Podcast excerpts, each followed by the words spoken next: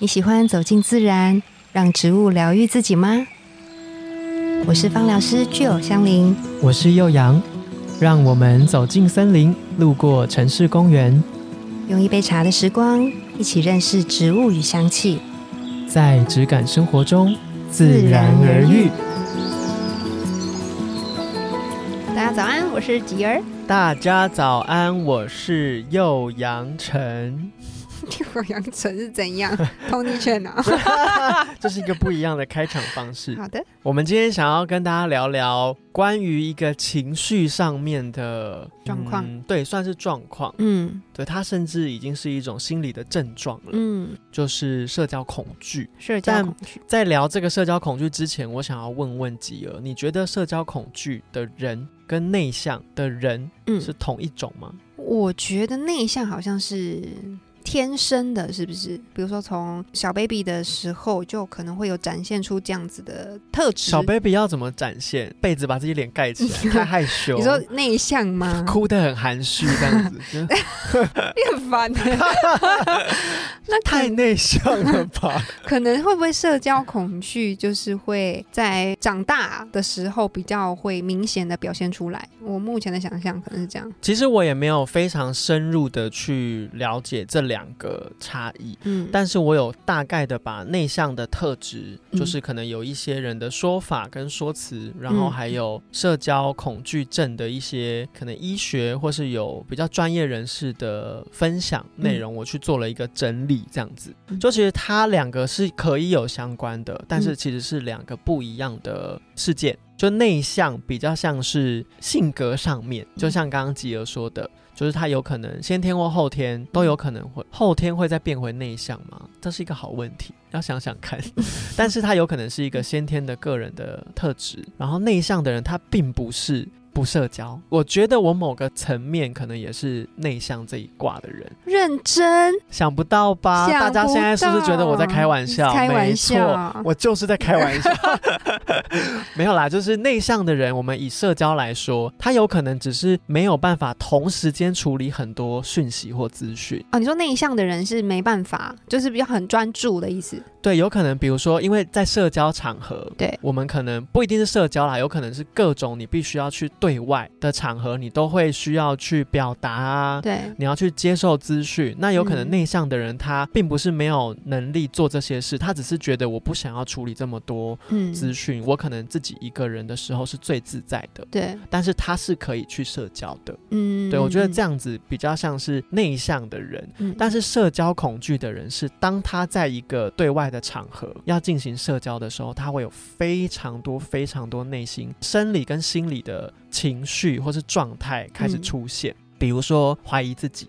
假如我在想，内向的人他可能去点餐，嗯，比如说他今天必须要去买麦当劳好了，他可能就是想好自己要买什么，然后他就是很害羞的说他要的东西，完成这件事情。但是社交恐惧的人，他可能会做非常完整的心理准备。我会得到什么回复？我要怎么应付？我要怎么回答？然后做好一套完整的心理建设。建设之后，对他去到点餐的现场，就点餐可能问你说：“哦，我们今天刚好有一个活动，是怎么样？怎么样？怎么样？”出乎意料之外，这是他没有架构好的内容的话，他会。恐慌的哦，我想说，那我先我没有准备好，我不知道怎么回答。那如果我现在在柜台后面在等我的人，会不会觉得我很讨厌？他开始有很多心理的情绪出来，然后生理上的表现，对，他可能会发抖，可能会开始眼睛飘移啊、流汗啊什么的都有可能。这种就比较有可能是社交恐惧。那如果大家对社交恐惧症有兴趣的话，我觉得你可以去查一下 SAD，它的全名叫做社交焦虑障碍。那他会就是有这个症状的人，他其实因素很多，先天也有。就是如果你的爸爸妈妈，就以遗传来说，就如果你的爸爸妈妈有这个社交焦虑障碍的话，到小朋友身上的发展出来的几率大概是三倍左右。嗯，对，就比较有可能。那除了遗传之外，它还有环境啊，跟大脑的变化和自我认知，这个都是在成长或者生活过程中，它会。后天影响的，那我觉得今天会想要讨论这个的原因是，我觉得有一天在想说我们的植物人格，我们都讲一些我觉得比较外显、外向的特质，好像没有像这种很内向、内敛一点的感觉。嗯嗯然后我就突然想到，哦，我好像身边其实有蛮多有社交障碍的亲朋好友，嗯我就觉得这件事情好像很值得跟大家拿出来讨论。就是如果我们身边有这样的人，我们怎么跟他相处，然后也许可以用什么样的方式帮助他。这个帮助并不是说他是弱势或什么，就比如说他可能在一般的生活状态里，如果他的社交恐惧已经严重到他没办法自理生活，嗯，那也许我们就要帮助协助协，助他。对，那我觉得这件事情大家可以先做一个分类，你是嗯内向还是社交恐惧？那如果我们是他的亲朋好友或者是家人的时候，我们怎么样去分辨啊？我们也是从他，比如说在跟外界的人相处的过程当中，他是不是有这样子情绪上面的表现来判断吗？有有有，就是我看到的一部关于这个 SAD 社交焦虑障碍的影片跟资料里面有讲到，就是它嗯有条列出五个项目，你可以去评估一下。嗯如果你五个都有，那有可能你就是会有这样子的症状。就嗯第一个是，如果你对于社交或是表演场合在现场，你会产生持续的恐惧。持续对，就像我刚刚说的，去点餐，它会有很多因为环境影响的对他的不安。对，然后第二个是会担心自己表现的不好，比如说很。多人会有诶、对，但是那个表现比较像是我在这一个对话好了，，对。或是我在这一个交际的场合里面，我怕自己做错什么事，或是做不对什么事，然后对哦自己产生自我怀疑嗯的话，那就也有可能。然后再来是，只要是有社交场合的机会，你都会有焦虑的情绪出现。然后第四个是，明明你知道对这些事情产生恐惧，其实好像没有那么合理，但是你没有办法。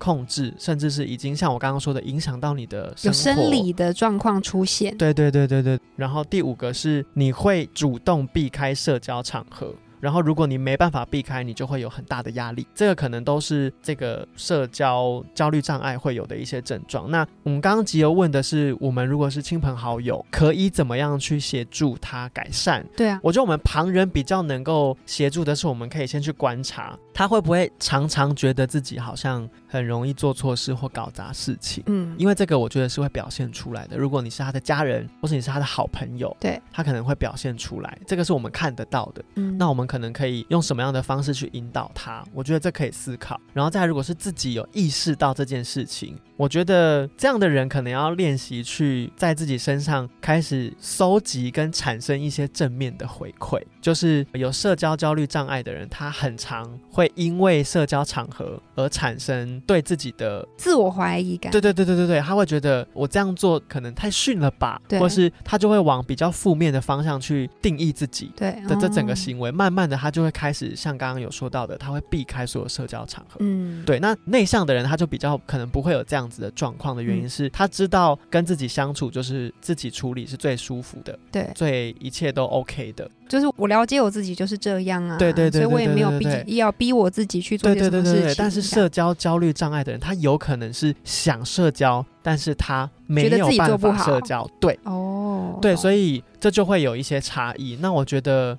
每一个人都会，因为这都是连带关系。我觉得如果有这样子的状况，身边的人最好的情况是先观察，因为有可能嗯你，比如说一个很外向的人，直接去这样子正面迎击，他会觉得压力大，对不对？因为他就会开始想说，那我现在会不会又表现不好？会不会他觉得我很怪，或什么什么？他又开始有很多自我怀疑。对，我们可能可以用一个他脑袋尽可能不要去想太多事情的方法跟他互动。嗯，那我觉得这个有很多种，对，一个是比如说讲电话是一个蛮特别的，因为我举个例子好了，我有一个亲戚，他是不出去吃饭的，他要么家里的家人一定要煮，不然就是这个餐厅要有包厢。哦，要一个比较安全的环境，对我嗯。都是我认识的，都是我知道的人，我不要有太多别人。对，但是哦，嗯，他在电话里面，他就是因为他外面他在外面，他就表现得非常焦虑，嗯他也没有办法排队或什么什么的，他就会觉得情绪很多，甚至是有一点嗯变成愤怒啊。这我也有看到一个很有趣的分享，就是通常在大脑这一块的掌管啊，有这样症状的人，他的脑部的杏仁核会更加活跃。哦，那杏仁核他又掌管了情绪嘛，嗯，所以有这样子社交焦虑障碍的人，他的杏仁核一活跃，可能他比如说从有一点点不安、焦躁，慢慢变成有一点小小愤怒，这个情绪就会变得比较强烈，这样子。对，那我觉得我那一个家人。他让我的感觉就是这样。嗯嗯可是当他讲电话，他不管是跟刚认识的朋友，嗯，或是他要打电话去诊所预约啊，或者是什么什么，他都可以跟平常的他一样怡然自得。哦，对，，就是没有他不安全的地方。嗯，所以，也许跟这样的人相处，他是用线上的方式谈话、对谈，嗯嗯慢慢去打开他的心房，嗯，也许是 OK 的。利用这些工具，这样子。嗯嗯要去想想看什么样适合他。那我就会也想要问吉儿，就是因为其实关于焦虑的情绪，我们都有讲过非常多了。嗯那这样的人他，当他要鼓起勇气做好准备的时候，他可能可以用什么样的精油去辅助自己？嗯，我觉得如果像这样子，像你刚刚说的，就是到一个社交的场合，他是会有一点恐惧自己可能表现的不好，或者是因为他又因应这个恐惧，他可能回家做了很多功课。哦，我步骤一我要先怎么样？我要先微笑。步骤二就是我要说什么话，就是先微笑哎，天哪，好可怕！对，然后步骤二我要先怎么样？然后可能因为这样子步骤很多的时候，当有一个人